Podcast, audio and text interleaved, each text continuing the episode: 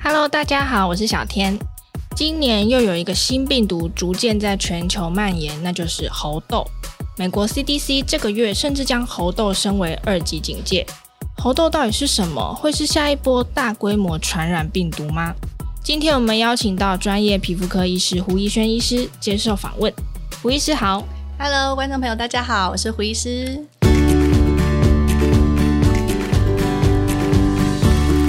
医师，猴痘疫情好像开始已经在各国蔓延了，这是真实的哦。那我们听说呢，症状可能会发现说身上起疹子啊，长水痘。诶，猴痘是一种。什么样子的皮肤疾病吗？我们不是很了解。嗯，对，猴痘它是属于一种病毒感染，而且是人畜共通的病毒传染。就是它原本是流行在像是猴子或者是一些啮齿动物上，然后后来发现这种病毒也会传染到人，而且它会让我们人就是有发烧，然后长一些水泡的状况。那其实长水泡的皮肤病还蛮多的，对不对？嗯，目前台湾的话还没有出现猴痘的案例啦。嗯，那所以我们不基本上皮肤科比较常见会长水痘的病，就像是水痘啊，然后疱疹，像是带状疱疹长半圈的，就是俗称皮蛇，或者是说呢一些纯疱疹这种呃会长水泡的病，他们就是都是属于一个，他们这几类呢都是属于痘病毒科的一个病毒。哦，痘呃青春痘的那个痘。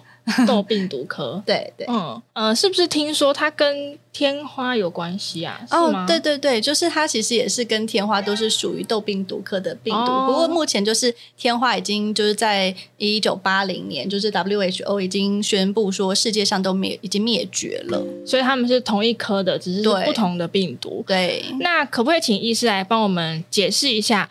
嗯，喉痘的症状包含哪些？那它的潜伏期大概多久？这是大家还蛮关注的问题。嗯，就是潜伏期的话，通常从一周到三周都有可能，不过通常是一到两周。然后症状上的话呢，就是一开始就比较会有发烧、畏寒，然后出汗啊、头痛、肌肉酸痛这种状况。嗯，而且还会有一些淋巴腺的肿大，例如说像是我们耳朵、然后脖子、腋下，然后。呃，腹股沟这些容易有淋巴结的地方，都会有肿大、肿痛的状态。Oh. 然后在发烧大概一到三天之后呢，才会出现一些皮肤的病灶。那这种皮肤病灶一开始的时候，可能是一些呃小疹子或者是小丘疹，大部分都是从脸部，然后呢先开始，然后再蔓延到身体或者是四肢，而且有可能会到那个手掌和脚掌。所以它就是可能会先从丘疹，然后变成水泡。然后水泡呢，就再变成脓泡，就是里面会有脓的那种。然后最后就是有一个很深的结痂，然后再脱落掉。那比较严重的话，它还可以就是全身满满的上上下下都是这个水泡。所以它有可能是先发烧，再有、嗯、呃皮肤的症状出现。对，没错。那它会有后遗症吗？嗯，那目前的话比较严重的后遗症，就像是肺炎、败血症，甚至是死亡。那在一些非洲国家的统计的话，它的致死率从零点几到百分之十都有可能。哦，这个 range 很大。对，因为非洲可能他们有一些国家的呃营养状况、健康状况比较没有那么好，致死率 range 很大。那如果说一般人长这种猴痘的话呢，可能最怕就是留一些痘疤。嗯。如果喜欢我们这一集的早安健康 Podcast，记得订阅我们，然后留下你的五星好评。还有其他想听的内容，也可以留言告诉我们哟。好，这一集呢，我们要带大家认识一下到底猴痘是什么。邀请到的来宾是皮肤科医师胡宜轩医师接受访问。那猴痘病毒呢，目前是从非洲地区传播到北美、欧洲等国家，所以我们就要来请问一下医师了。猴痘到底它的传染力是算是强还是弱？那医师觉得说，它以目前的资料来看啦，它会不会有可能引起下一波的流行疾病？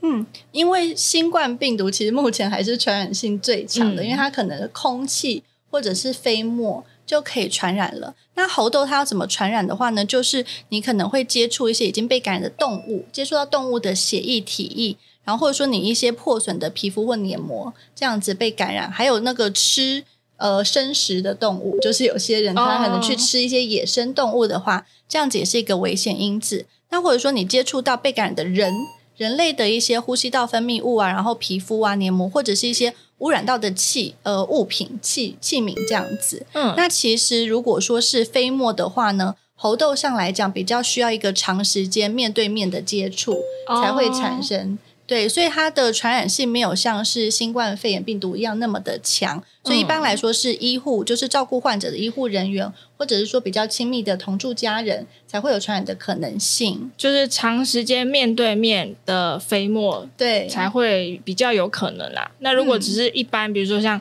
经过啊，或者是比较大的开放空间，那就几率就会比较少，就对了。嗯，是的，嗯，那想要再请问一下医师，之前有听过一个。病的名字叫做牛痘，嗯、那猴痘跟牛痘它们有没有关系？嗯，牛痘的话，它也是属于痘病毒科，而且它也是人畜共通的传染病。嗯、那之前呢，是在天花还在大流行的时候有发现，就是一些去常常去照顾牛的一些小孩子，牧羊人家他们家的小朋友呢，哦、他们比较不会感染天花，所以他们就发现说，诶，感染牛痘也许可以把这个牛痘做成疫苗。来预防天花，嗯、因此呢，就是这样，是台湾比较早期的时候所推动的这个天花疫苗的接种，也是接种这个牛痘，他们是接种在大腿上，嗯、好像要至少接种两剂这样子。那通常，呃，我们疫苗的策略来讲的话，都是会给一些风险比较高的族群。嗯，那是这个关于这个状况，怎么样算是高风险的族群？嗯，通常就是说，如果你是医护人员、检疫人员，或者是说你已经知道说你接触到传染者，那当然这些是高风险族群，或者是说你本身免疫力特别低，你有些免疫调节的问题，或者小朋友的话呢，也是要比较小心的。嗯，那就像刚刚医师提到的，有可能你去接触到有感染的动物，也是是有可能增加那个感染的风险嘛？